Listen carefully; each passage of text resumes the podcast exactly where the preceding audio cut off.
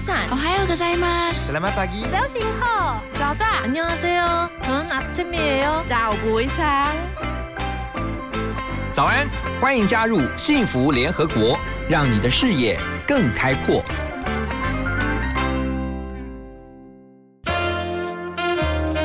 联合国会客室，欢迎今天的客人。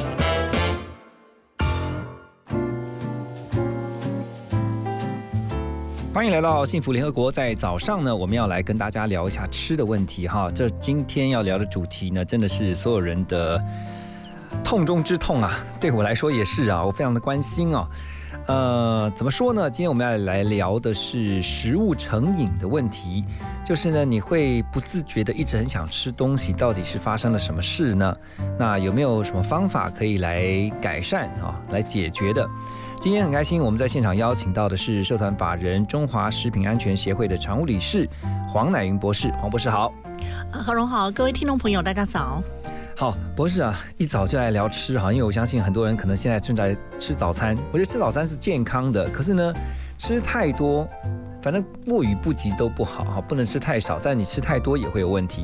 今天主要是来聊食物成瘾这个问题啊，真的是会有吃上瘾的状态发生哈。那甚至有时候会有暴饮暴食之外的暴食症。为什么会有暴食症？我我第一次接触到暴食症，那时候我还只有小学的阶段。我有个姐姐啊，嗯然后那时候是濒临离婚，嗯因为等于先生太帅了，点点点什么原因。然后她有一次是我妈妈等于是带她去医院挂急诊，她那天吃了两颗凤梨、把辣，然后面包，嗯，给还有那个寿司饭团，他就是一直吃一直吃。他平常就会吃他平？常没有吃那么夸张，他就那一段期间，然后那一天是发生了很严重的事情，等于是他吃到肚子很痛受不了，然后我们就挂急诊，我妈妈就带他去，那小萝卜头我们我就跟着妈妈去，嗯那医生说他胃出血，啊，所以那时候是我第一次发现说，哎，还有人真的会吃东西吃的这么爆量。然后爆量到伤了自己的身体健康。嗯。那再来，我们去看有一些呃美国电影啊、西洋电影啊，就有时候有时候会看到那个女孩子，年轻女孩子，失恋。要吃吃吃，然后吃了，然后再来就跑到厕所，再去把手指头放到喉头。哦催吐是吧？去去催吐，等吐完之后他还去吃？哎，他他催催吐完之后他再去吃，等于说吃这件事情对他来讲，他不是只是说啊我肚子饿了我去吃，嗯，而是对他来讲，可能这样的一个吃东西对他有平复他的情绪的那种功能性，就是舒这个已经是。对，这有点不太健康的。所以像呃最近这几年常听到的时候，压力吃就是类似这样的一个情形，是是是。所以会这样吃是因为承受很大的压力。可能是压力的问题，那嗯可能是情绪失控的问题。嗯好，那还有一种状况，有可能就是说，可能就是吃的会很开心，好，那忍不住，这可能就不是我们刚刚讲的暴食症，嗯很可能就是很习惯说，哇，我闻到人家吃什么炸鸡的味道，嗯我闻到那个炸薯条的味道，闻到炸的东西味道，或者是我心中想到，哦，好像有甜食，然后他就觉得说，哦，好想吃，好想吃，好想吃，嗯，那你就会忍不住在。那有的人在上班的时候，那个抽屉拉开来，就一个抽屉都是零食，很多零食，是是是，我们公司也有一些女孩子，那个抽屉打开来，就是因为现在有一种叫叫做说那个甜食有没有、嗯是开心剂嘛？哦，对，说啊上班太郁闷了，上班要有点小确幸。其实很多的习惯就是你看着人家吃，你慢慢就跟着小吃一点，然后你会觉得这东西挺不错的，感觉很好，印象很好。接下来呢，等到有一天，你不是借酒借酒浇愁了，嗯是借零食浇愁，是借食浇愁。就是借着吃来让自己的这个烦恼减除。刚才提到说甜食啊，呃，有一种说法是说吃甜食人脾气比较好，是真的吗？嗯，这看人吧。因为他们心情会比较好。呃，短时间的一个作用。我我有一个姐姐，她也是，她她是公务员，然后她就很喜欢去买那个那个美式量饭店那个，因为她有一些那个巧克力松露巧克力还蛮好吃的。嗯然后有时候我们觉得我们在赶那个修法的东西，有些法规工作在赶，她说啊不行了不行不行，我们要休息一下，来我们大家来轻松一下。她抽屉打开来，就是大家开始分着巧克力吃，嗯然后当然那个时候大家就觉得很开心，一吃一点点甜食。可是我觉得那个如果说不是过分的摄取，那个量还可以，就是一下下。吃甜食为什么会让心情好啊？为什么会有这种 sugar high 啊？对对对，就是讲到 sugar high，呃，sugar high 是大概在十几年前曾经有这个说法。嗯那也有人讲说，小孩子吃太多的甜食可能会过动。会什么什么之类的哈，可是后来很多的试验证明出来，好像也不见得是这么一回事。哦，好，因为因为有营养这部分的人，真的去让小朋友，嗯。一个是吃安慰剂嘛，一个是真吃的甜食，嗯，那比较他们的活动，比较他们的一个行为举止，后来发现好像没什么差。哦。那也有人在做了一个更有趣的实验，两组通通都是吃安慰剂，嗯。没有任何人吃大但他跟他。讲说这是甜食。可，是因为对，第二他讲说是甜食，所以妈妈在看小孩子的动作的时候，因为妈妈会觉得家长或老师知道说，哦，你叫做对照组，你是吃甜食那一组，所以对他个小朋友的行为举止过度的注意。嗯，那因为大人的反应比较激烈一点，小孩子跟着反应就会比较激烈一点。哦，所以后来那个 sugar high 这个后来在学理上就慢慢被打翻掉，因。为常常听到什么 sugar high sugar high，就是啊吃了甜的啊，就心情就比较好，就比较嗨。好，等一下回到幸福联合国呢，我们继续要请教黄博士啊，就是那我怎么知道我自己已经成为一个食物上瘾的人呢？啊，先来听这首歌曲周蕙的《食物链》。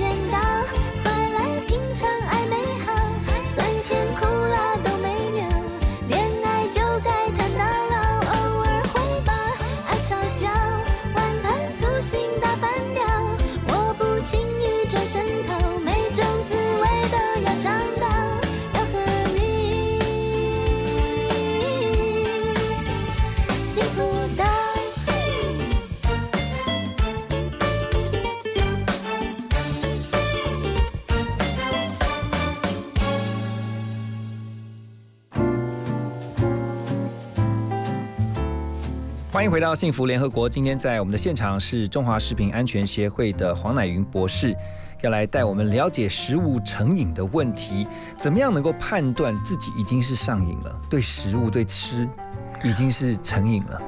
我想一个人肚子饿不饿，大概是有感觉了。哈。如果你已经有意识到，其实我不饿，可是我很想吃，我就一直吃，一直吃，甚至于吃到说自己已经在增重了，这个时候就要去看医生，因为这个大部分是情绪的问题，是心理的问题，是，所以这些在一块医生。所以你可以就是从你动不动就想吃，因为我有时候其实也会发现呢，呃，因为我们就会给一个借口，就说啊我嘴馋，但是其实你真的没有很饿。就是明明已经吃完了，呃，正餐，然后这个中间的过程当中就觉得，嗯，好像嘴巴没有一点东西，会很好像对不起，没有小确幸，那这样也算成瘾了吗？因为我觉得像一般大家在上班的时候有个 tea time 嘛，哈，嗯嗯，morning tea time，下午的 tea time，那 tea time 听起来是很自然而然的行为，所以你吃一点，我我觉得这个是大家可以理解的，嗯，可是你又不是吃一点，你要吃很多点。那它就变得像是另外一个，它的量另外一个正常，那个量就很大，那个就不正常。嗯，所以呃，判断的方式其实很简单，还是看量。看量。对。OK，如果只是偶尔吃一点点，那还好啦。对对对。那另外有一块也是说，呃，大部分的零食哦。嗯，除了散装的炸鸡那种东西之外，如果说你今天吃的东西是，比方说巧克力啦，呃，巧克力棒啦，哈，或者说饼干啊、马铃薯片啦，哈，我们去看一下哈。如果说它一包里面说它里面有三份，好，那每一份的卡路里假设是一百三十卡，好，那一百三十卡乘以三份，那就是三百九十卡。OK，那这样的一个量，我觉得大家还可以。那您这边大概一天可能需要两千多卡，嗯，好，那我一天大概只需要一千五到一千八，因为基本上我大部分都是 in house 在办公室里面做。我除了礼拜六、礼拜天之外，我基本上是不运动的，嗯，嗯因为我都是从 basement 到 basement，从地下室到地下室，我连走路都不用。OK，我这边打断博士一下，你刚刚讲那个几卡几卡，就是它的那个基础代谢的热量，是不是？对对对，每日每日需要的，对对对。一般来讲，你如果不太动的话，因为男生需要的卡路里基本上原先就比女生他消耗的热量会比较多。对对对对对。OK，嘿，那你如果去看你吃那个零食，嗯，好像占我一天的占比还好。嗯，我觉得那还 OK。比方说，我今天吃个四百卡、五百卡的卡路里，那我其实一天需要一千八百卡。好，那大概吃一包、吃半包，再个紧绷啊。对，这个已经是你的最大的一个量，再吃下去你就是过量，那后面可能跟着是胖上来。嗯，可是你如果是那个巧克力棒、吃马铃薯，你不是吃一包，我。可能吃完的马铃薯片，我还要再吃个巧克力，我后面还想要再跟人家吃点咸酥鸡，那这是中餐有吃饭，OK，那这个就不正常了。我觉得有时候被广告害的，要一口接一口，然后呢？所以有的国家 没有办法克制啊，要课税啊。嗯，这个电视广告太多这种零食的诱惑，塑造了一个非常快乐的一个形象，消费者的刻板印象。哦，吃这个很好，吃的很快乐，吃了之后呢也挺快乐的。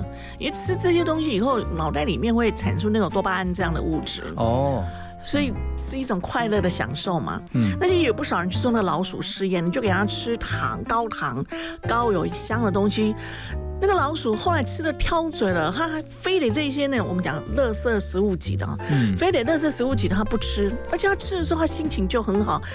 他们还可以去看那个老鼠的脑波，因为从脑波可以看出这是快乐的脑波，这是不高兴的脑波。哇！所以有很多科技的东西，就去做这些所谓的动物实验。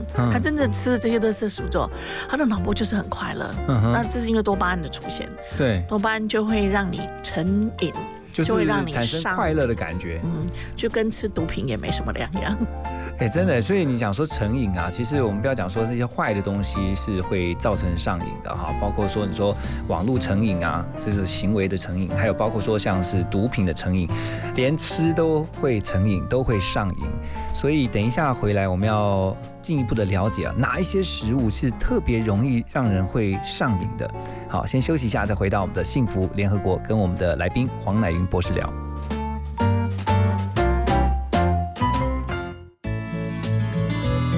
图最用心，广告最好听。哦，最近很不顺，家里蚊子又多啊，今天又觉得头痛发烧，该给师傅看看了啦。是不是还有后眼窝痛、肌肉关节痛？出诊。哎啊，你怎么知道？你也是哦。哎呀，这是登革热症状，家里积水要肠道，否则容易长病媒蚊，引发登革热。啊，这么严重哦。对呀，赶快去看医生啦！有问题就打一九二二防疫专线。以上广告由卫生福利部疾病管制署提供。Hello，大家好，我是小马倪子君。想知道更多节目的精彩内容吗？想参与更多会员的专属活动吗？欢迎到 LINE 官方账号搜寻“幸福电台”，就能获得更多最新讯息。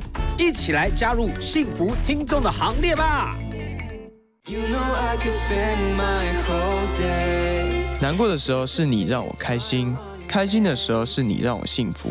赶快到幸福电台的官网点选线上收听，让幸福广播电台的好音乐陪伴你一整天，听见就能改变。我是 Howard 李浩伟。你是我，你是我一直在追寻的一切。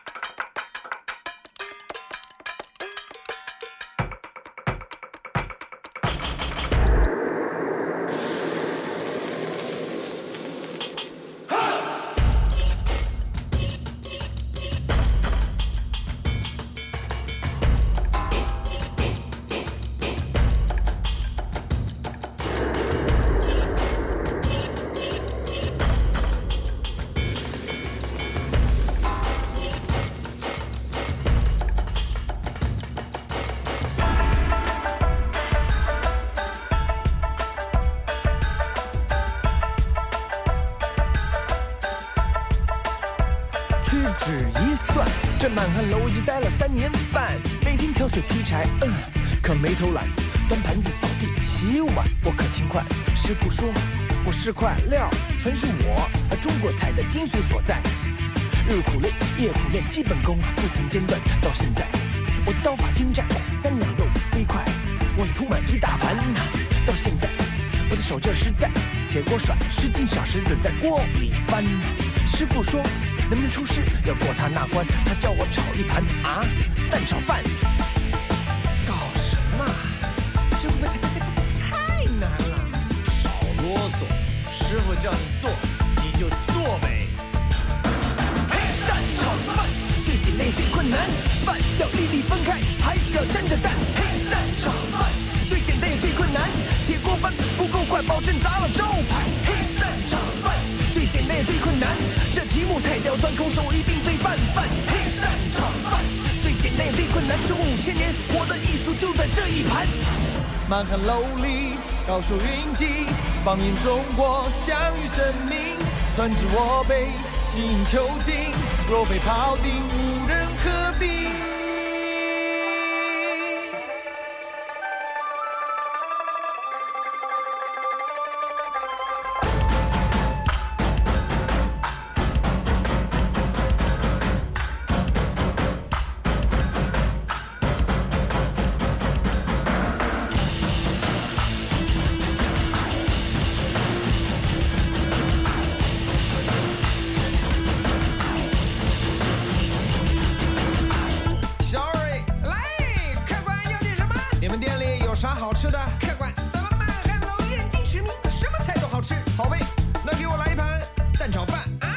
现在我的刀法精湛，三两肉飞快，我已铺满一大盘。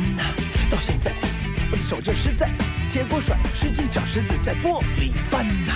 师傅说能不能出师要过他那关，他叫我炒一盘啊，蛋炒饭，嘿，蛋炒饭最简单也最困难，饭要粒粒分开，还要沾着蛋，嘿，蛋炒饭最简单也最困难，铁锅翻不够快，保证砸了招牌。这题目太刁钻，空手一定非拌饭，嘿蛋炒饭最简单最困难，中国五千年我的艺术就在这一盘，满汉楼里。高手云集，放眼中国，享誉盛名，传至我辈，精益求精，若非庖丁，无人可比。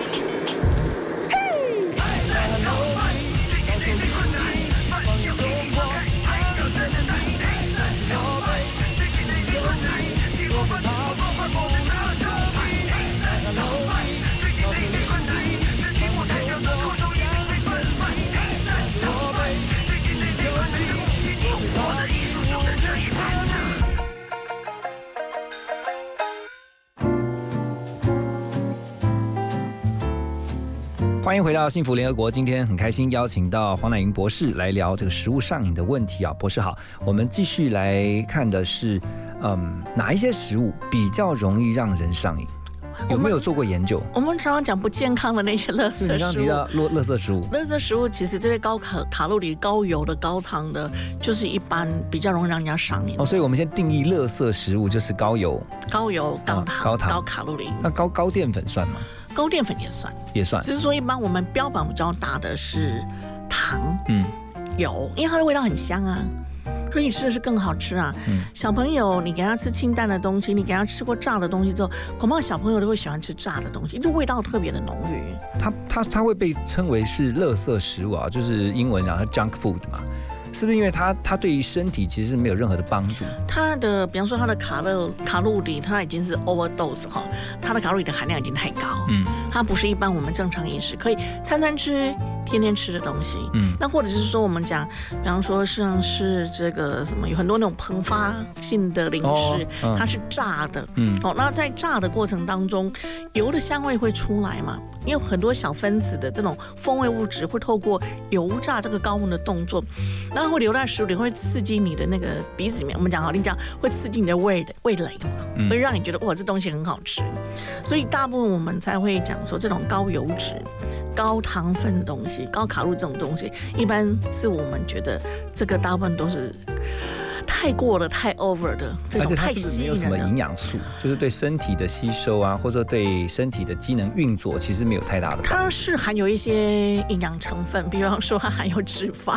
哦可是我们现在的饮食方式，我们现在的生活作上的脂肪已经过量了。嗯哦，所以对于营养的增加，它是不营养的东西，因为它的营养已经造成我们某一些营养素的过度摄取。就是有点华而不实的是食物。糖太多啦，脂肪太多了啦。嗯那一般我们在看它的一个营养成分，大体上看的是蛋白质的含量、卡路里含量，好，那脂肪的含量。那脂肪我们再去看它的饱和脂肪酸，哦，甚至有时候我们去看那个反式脂肪酸，嗯像早期的烘焙的食品。诶，现在大家在讲，哎，不要再去用那种，呃，已经经过精致的油，比方说那个，呃，已经经过加工处理的料理油，嗯。比方说像猪油应该是固体的嘛，可能变成清香油，对。你去把它做了一些化学的一个处理的模式，那你会产出了所谓的反式脂肪酸。哦。哦，所以很多这种在加工产品上比较常见的东西，慢慢慢在营养领域，慢慢大家就会去认知它，然后就会有很多的广宣品出来说，嗯。可能这些东西你还是少摄取一点。嗯，所以呃，像提到呃，刚刚讲说特别容易上瘾的食物，就是所谓的垃圾食物啊。有没有做过一个调查是，像是哪一些我们平常最常会吃到的？哇，那不会，等下你讲了之后，我就在吃了吗？对啊比方，说像马铃薯片啊，啊你走到你走到任何一家便利商店去，你去看看那个马铃薯片的陈列指数有多少，嗯你就知道它的销售量有多少。嗯，那个是超受欢迎的，而且还有各式各种变形的那种膨发的东西。那其实马铃薯片它就是油炸品，膨发它也是淀粉类的东西，在油锅里面，对不对？那你你想这种它在油炸的过程当中，它就一定会去吸附这个油脂。嗯，那包括炸鸡，呃，炸鸡的表面一般我们是果浆果粉。OK，那果浆果粉在经过油炸的过程当中，这个姜跟粉就会吸附很多的油脂，很香，对不对？吃起来很酥脆，对不对？口感很好，对不对？不是你讲了，我都饿了。可是这个姜粉它对油脂的 pick up 那个含量就很高。所以其实关键是在于那个油，对对对，而油那个油会转成脂肪。哎油当然在身体里面代谢就会转成脂肪。哇，天哪！你刚刚提到那两点，那那两项食物我都都铃薯片啊、炸鸡啊、咸鸡啊，我都还蛮爱吃。巧克力棒，OK，还有很多的很好喝的果汁啊，嗯打带着一个哎果汁天然果汁的形象，其实喝太多也是一个问题啊。嗯嗯它的糖分太高。好，等一下回来现场呢，我们继续来请教黄乃云博士哈。这刚刚提到这么多的食物，其实还有好多好多，但是我们知道这些食物对我们来说，其实它会啊、造成我们上瘾。那我们应该怎么样去避免啊？或者是说，我们尽尽可能的去啊调整自己的饮食习惯哈。等一下回来我们继续聊。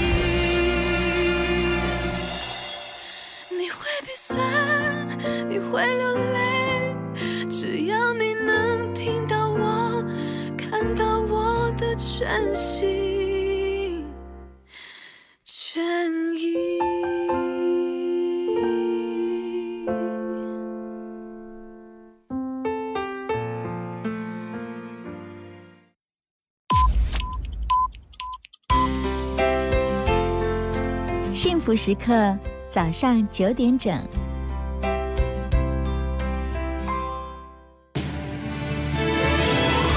听见就能改变，Transformation FM 一零二点五，TR Radio 幸福广播电台。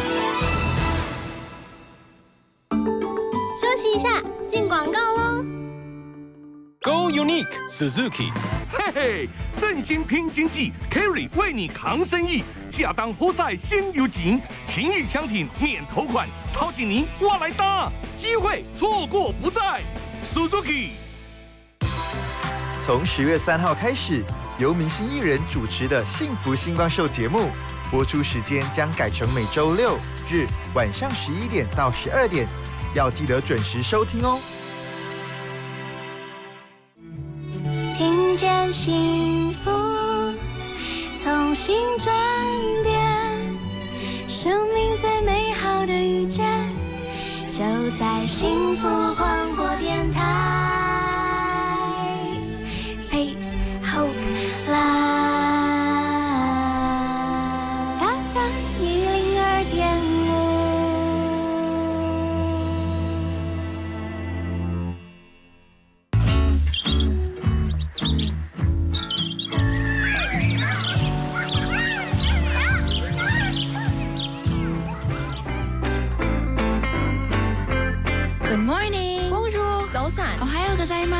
마스. Selamat pagi. 早醒好。早安。안녕하세요。저는아침이에요。 早부상。早安，欢迎加入幸福联合国，让你的视野更开阔。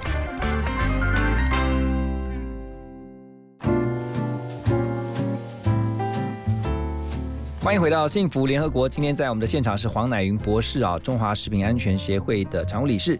那带我们来了解、认识一下食物上瘾，同时呢，也告诉我们千万不要对你所吃的掉以轻心，因为一不小心就很可能变成一个有瘾的症状的人。呃，而且这个长期如果上瘾的话，其实会造成自己身体的负担，因为它会造成肥胖嘛。所以呃，刚刚提到有几个食物，包括说高热量，然后呢高油啊、特别是油炸的东西要避免。好，还有就是高糖，其实它对身体都是不好的。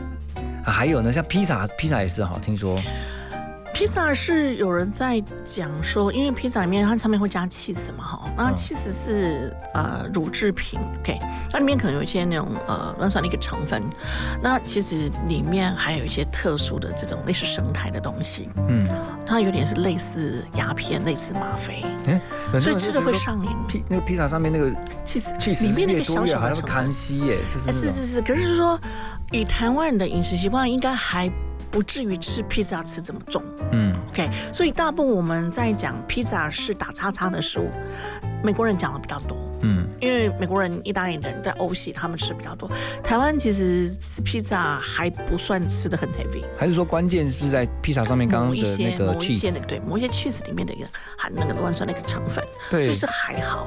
哦我觉得是还好，因为我们不是真的摄取量那么多。嗯一般我们来讲说，各式各样的食品里面，如果它真的会对我们造成负面的影响，通常我们还有一个很重要的观念叫做铺路 exposure，你实际上的摄取量多少？所以我们通常会去算是二零一年三百六十五天，嗯一百年三百六十五天乘以三餐，然后这么一千多餐里面，你一年会吃到几餐？嗯然后每一次的摄取量是多少？然后从那个摄取量里面再看，比方说你吃披萨，七十其实就上面而已，对不对？那除非说它是知心的，嗯中中间还有是做 stuffing 的，OK，那也许比例高一点。那如果说只是一般的披萨，你的量不会多。我不知道大家记不记得以前三聚氰胺的风暴在出来的时候，大家在讲那个三合一的咖啡包，那时候就有一个语言叫做成人呃，我忘记那个数字哈，就是成人一天你要喝，比方说六十五杯三合一的咖啡，连续喝多久，你才会造成负面效应？它是指那个量哈，它是指那个量，就是三聚氰胺，因为三合一咖啡包里面被检验出来这个三聚氰胺的量只有多少？可能只有百分之一、百分之零点五还是百分之零点三之类的。然后你要去乘以。成年重六十公斤，我们都是用六十公斤来计算的。然后他要每天吃多少量，连续吃多少天，这个所谓的毒害，所谓的负面效应，它才会产生。所以一般我们来看的是后端这边的累积量，到底会不会真的造成毒害？像现在很多人在吃东西的时候，他还会特别像刚刚我们聊到啊，他会看一下他的那个热量，然后就这样计算。我们现在所呃标示啊，就是在每一个食品上面的那个标示出来，那个都是准确的吗？还是说它这是一个建议的参考值？可以说那个数字基本上，我觉得是还蛮具有参考性质的哦。那只是说，可能听众朋友不太知道，说那个数字有两个方法可以产出。对，就是我想问的，就是很多人在吃的时候，他就会跟说，哦，我今天只能吃，比如说一千卡。他就开始看，他就每个拿起来，然后就看哦，这个一百，或者两百。可是有时候嗯不太看得懂，这是怎么加？呃，其实你只要看总量就可以了。你看那个热量的总量哦。那一般工厂、生产场所他们在做那个数据的时候，做营养标示那个 panel 的时候，它有个叫计算的方法，然后有一个叫做实验检验方法。那其实所有的消费者在家里，你都可以用计算方法。你到网络上去 Google，你就写台湾地区食物营养成分，它有一个资料库。哦，有这个东西。对对对，那上面就会告诉你说，比方说像猪肉、五花肉，哎，牛菲力或者是牛的。纽约客，还是说鸡腿或鸡胸肉？OK，每百公克里面它含有多少的热量、蛋白质、脂肪，甚至于矿物质、维生素？所以那个是一个公开的资料库。你再讲一次，那个怎么搜寻？就是那个，你就 Google 里面去找那个营养食物营养资料库。哦，食物营养资料库，你就可以找到那个资料。那你在家里吃东西，其实现在很多人家里事实上是会有 portion 的，比方说一块蛋糕。对，一罐可口可乐三百七十五毫升。嗯，比方说那个蛋糕一块大概是多少其实很多这种事是大家有在教的，我们营养在教的。那平常你要吃多少肉，你要吃多少菜，每天要吃的菜应该至少要。五份的菜，蔬菜水果，那最好是不同的颜色。所以从很多的那种营养的网宣的资料里面，可以去知道我要吃什么。嗯，OK。但是很重要的一件事情是在那个营养资料库，你不见得可以查得很清楚，是烹调方法。哦，我我们刚刚讲这些加工品，我们不知道工厂怎么做，所以你只能相信它营养标识。但是在家里你碰到散装的食物的时候，我们自己买回来在厨房煮的东西，那你就只能去抓它的分量。比方说我们去市场、去量贩店买、去超市买，他一定会告诉我们说那包是，比方说两百公克。嗯。比方说你去菜市场每斤一斤，好，一斤大概就六百卡嘛，哈。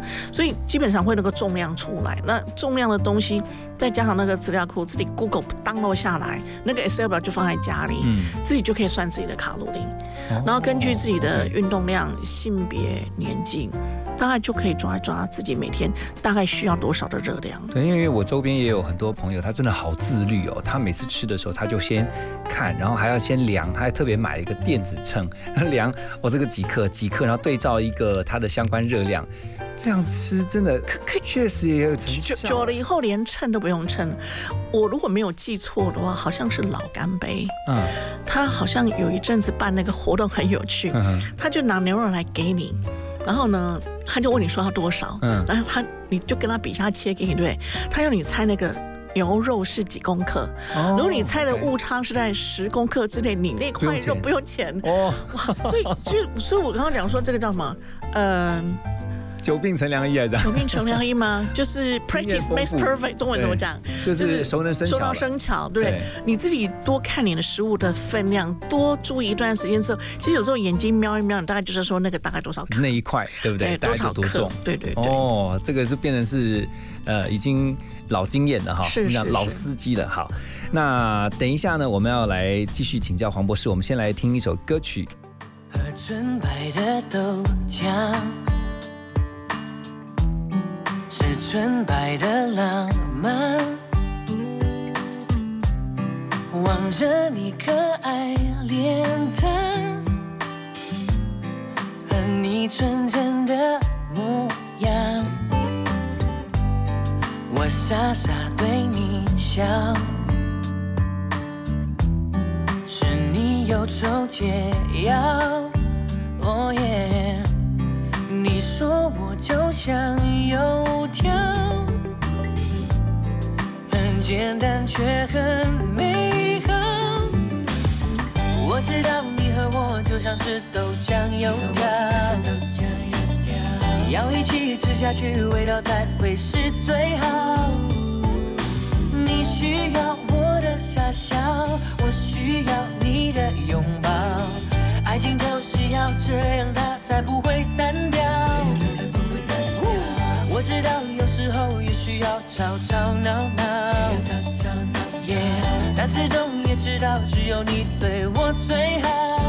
呜豆浆离不开油条，让我爱你爱到老。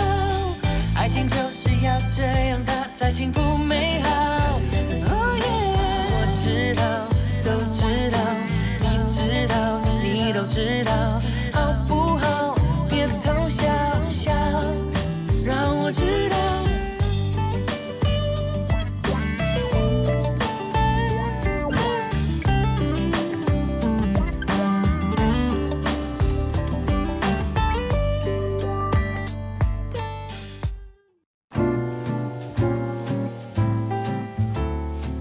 欢迎回到幸福联合国，在我们的现场是黄乃云博士。博士，请问一下，如果我们真的发现已经有食物上瘾了，是可能立刻戒断吗？你有听过有人戒烟、戒槟榔、戒酒，一下子就戒掉了吗？哦我知道了，impossible。但是我是觉得说，可以从生活的娱乐里面去去着手。比方说我不去买马铃薯片，我自己在家里做马铃薯片。哦用取代的方式，用取代的方式，因为你可以烤马铃薯片。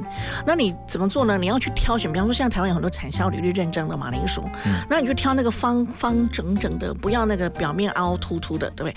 那回家就用那个刨刀把皮刨掉，然后你就用刨刀去刨马铃薯。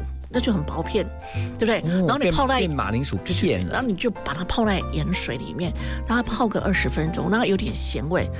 然后烤箱先两百二十度 C 先预热嘛，对不对？然后你一百八十度 C 让它先烤个十分钟、二十分钟。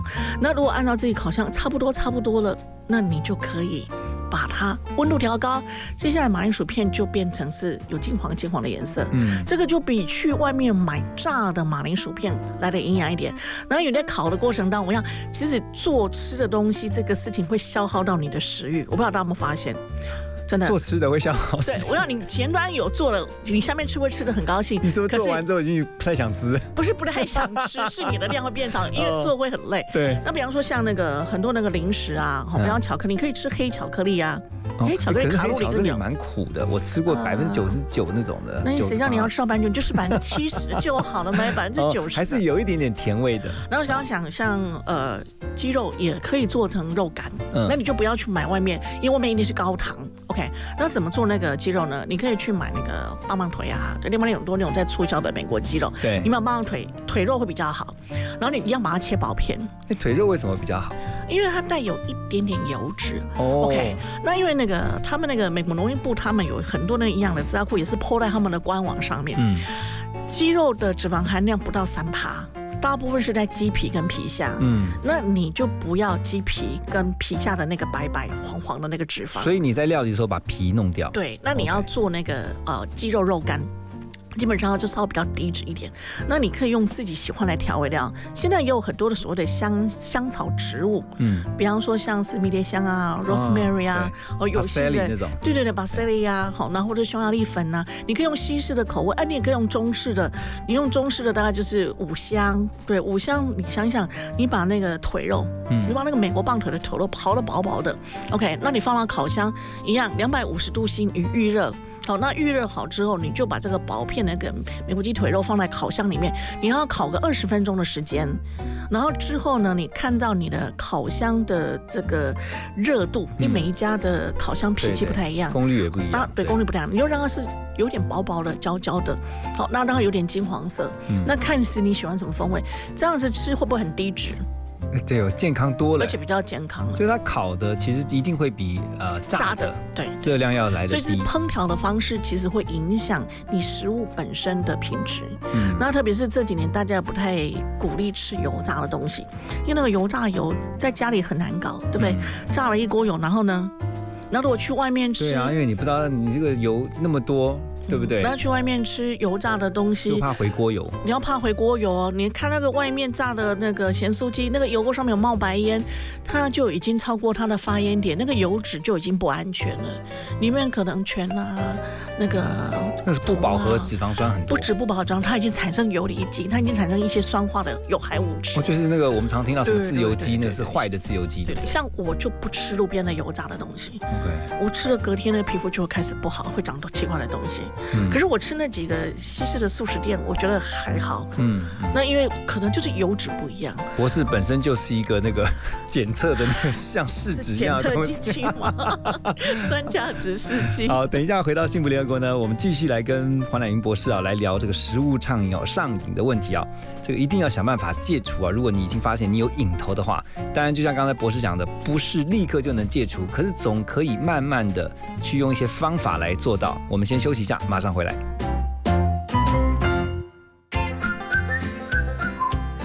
听广告，马金醋鼻。历史悠久的美珍香，采用百分百纯天然材料，还有最传统的烧烤方式，美好滋味尽在美珍香。全体就节能作战位置，动作，戴上口罩，拿起抹布，让我们一起还给家电一个清白。只要谨记三口诀，夏天超省钱。一看二清三放心，定期查看家电使用状况与清洁保养，在家享受高品质。快跟乌漆嘛黑的家电说拜拜，省电达人就是你。更多省电秘诀，上网搜寻节约能源园区网站。以上为经济部能源局广告。我是刘轩，月圆人团圆，和家人一起赏月吃月饼就是最幸福的事。你正在收听的是 FM 一零二点五幸福广播电台。FM 一零二点五幸福广播电台。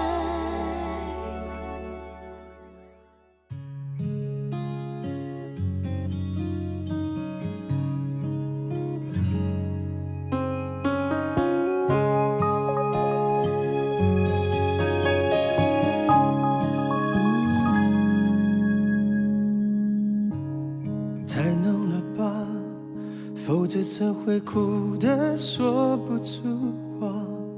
每次都一个人在自问自答，我们的爱到底还在吗？已经淡了吧，多放些糖也很难有变化，不如喝完这杯就各自回家。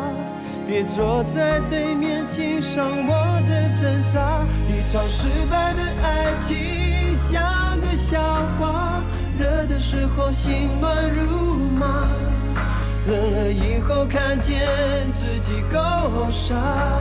人怎么会如此容易无法自拔？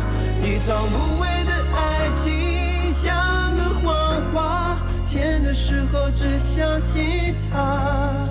哭了以后每一句都可怕，人怎么会如此难以了无牵挂？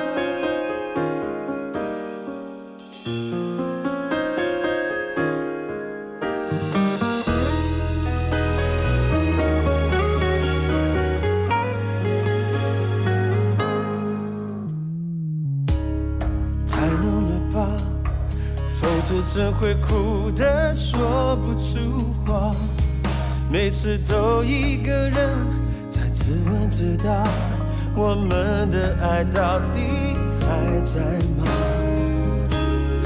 已经淡了吧？多放些糖也很难有变化，不如喝完这杯就各自回家。别坐在对面欣赏我的挣扎。一场失败的爱情像个笑话，热的时候心乱如麻，冷了以后看见自己够傻。人怎么会如此容易无法自拔？一场无谓的爱情像个谎话，甜的时候只相信它。了以后每一句都可怕。人怎么会如此难以了无牵挂？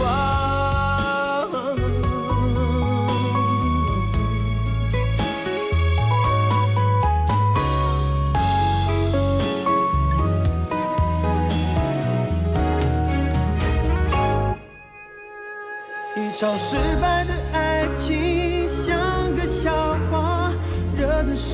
心乱如麻，冷了以后看见自己够傻，人怎么会如此容易无法自拔？一场无谓的爱情像个谎话，甜的时候只相信它，哭了以后每一句都可怕。人怎么会如此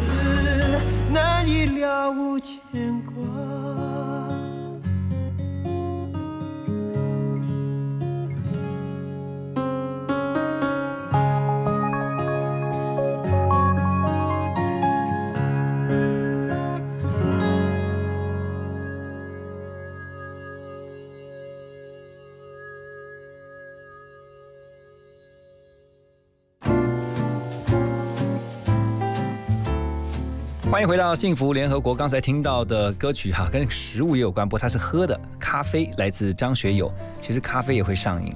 我跟这个博士也坦诚一下，我只有我我觉得我咖啡有上瘾哎，因为我觉得我你一天要几杯？六杯。哇 不是听到就眼睛睁大。一杯一杯多少量？就是超四百四百四杯，呃，四百五十 CC 左右。哎呀，那压力太大了，要好好去修个家，多个家。可是博士，你是黑黑黑咖啡吗？没有，还配奶。哦，你还配奶？嗯，而且我喝六杯，我还是睡得着哎。我真的上瘾，年轻年轻年轻，真的年轻。我以前也有本事，喝完咖啡就是睡觉。可是年纪过了四十几、四十五之后，喝完咖啡真的就是一副喝完咖啡的样子，就不会想睡觉了。我我自己本身是一天两杯，早上一杯，下午一杯。那你建议大家，如果真的是爱喝咖啡，或者说一天不要喝三杯，可是不是这个量。那那这个量很那那量呢？抓几 CC 回去？就大概两三百 CC。你早上喝点，下午喝一点。那最主要是。你喝的是黑咖啡还是加奶？你加奶，你奶跟咖啡几比比例几比几？三呃呃三分之一三分之二，所以是奶三分之二，不是咖啡三分之二。哦，那还还还好，不是让鸟奶奶也六杯鲜奶嘛？四百五十，四百五十乘以六的话，你是三分之二，所以你是一百五十，一百五十乘以六的话，你一天喝快要一公升的牛奶。哇哇，那你不要喝。低脂的牛奶。哎，我有问过，就是朋友，他们说。你为什么？你为什么要？因为他说低脂或脱脂的，其实在过程当中好像其实对健康不好。其实没差啊，它其实只是牛奶在生产的时候，你让生乳进到牛奶加工厂，它会做均值哦，因为它要把那个乳脂的乳脂球打的细细的，嗯在你在储存、消毒、运输的过程当中，那个脂肪球不会分离或者是浮上来。哦，所以建议是低脂。对对对，就就你如果量这么大，你就喝低脂的，你可以喝的开心一点。啊，好。但是六杯好像是，不过您该看。你那个做时间，我其实这样坦诚也是因为我知道自己过量。你如果早上很早就起床，晚上工作到很晚，六杯平均舒压，那就是要多喝一点开水。我是我们的压力很大。我我想的是，你是不是喝咖啡取代了喝白开水啊？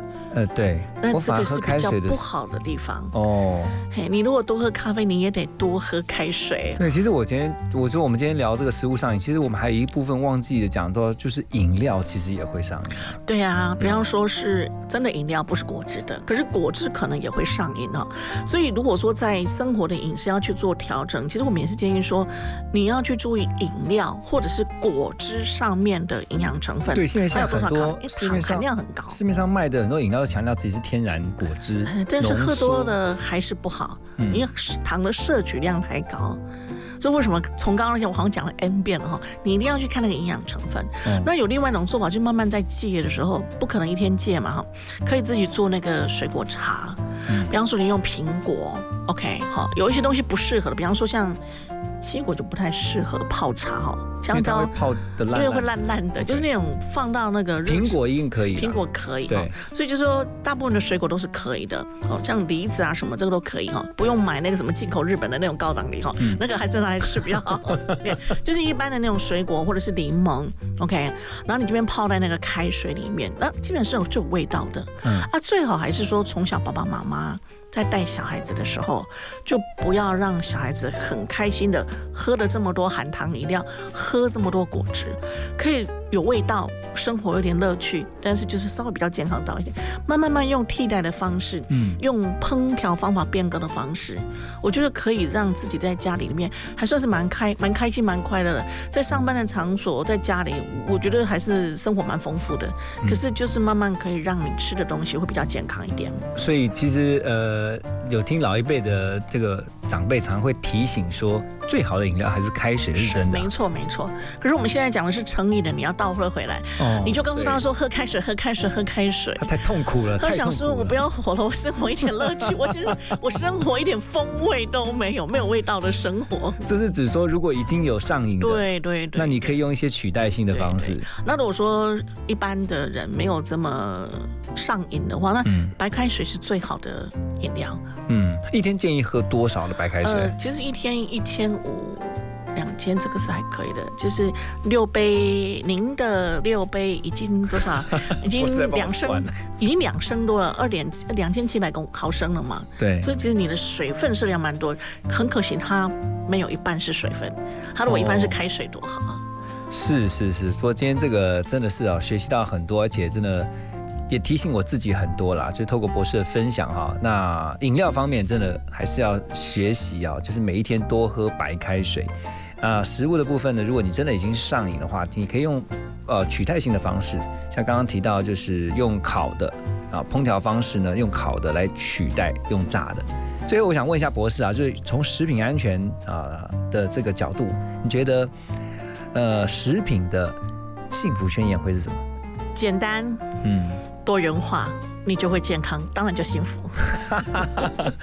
哇，这个短而有力啊！这个提醒所有今天听到的听众朋友们，其实我觉得有的时候真的是很难避免，就是你会希望啊，透过吃来疏解你的压力。现在的压力真的都很大，来自工作，来自家庭。